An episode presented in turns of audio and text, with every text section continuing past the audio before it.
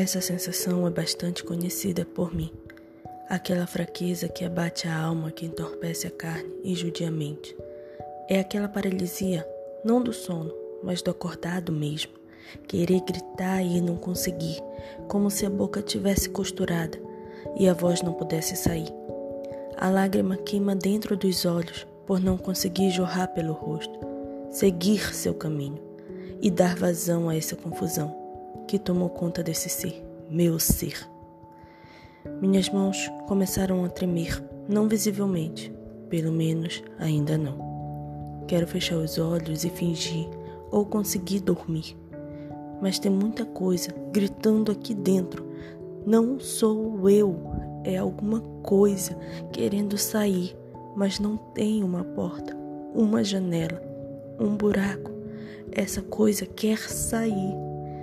Então peço ajuda, mas me arrependo. Afinal, essa luta é minha.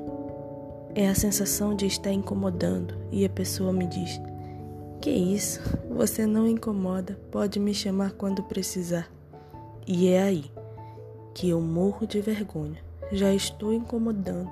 Que sensação horrível. Eu preciso ir. A coisa quer sair e não está achando saída. Então está me batendo. Licença. Não quero incomodar você também.